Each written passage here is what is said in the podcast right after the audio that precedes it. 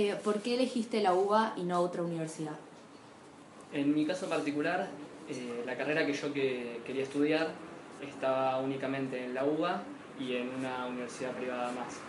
Eh, hablando con gente que había estudiado mi misma carrera y ya se había recibido, me tenían una opinión formada la mayoría de que en líneas generales en esta carrera en particular la UBA era mejor.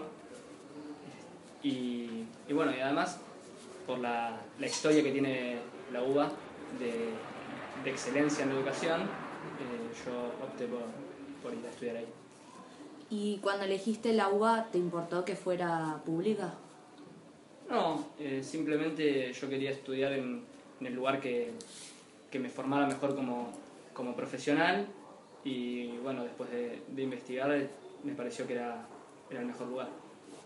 ¿Y tenías algún estereotipo de lo que iba a ser estudiar en una universidad pública?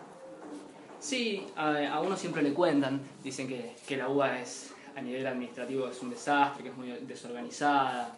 Este, uno va con esa idea, por lo menos al principio. ¿Y se cumplieron estos estereotipos?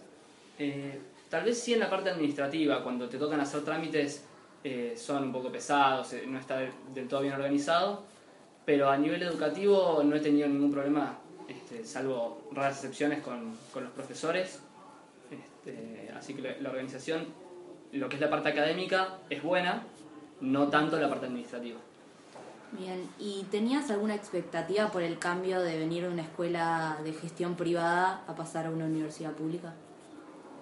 Eh, no sé si decirle expectativa, pero sí que viniendo de un colegio privado donde todo está tan, tan bien organizado, tan, tan esquemático, tan ordenado, eh, pasar a, a, una universidad pública donde me las iba a tener que arreglar yo, eh, yo solo, me daba un poco de, de, inseguridad.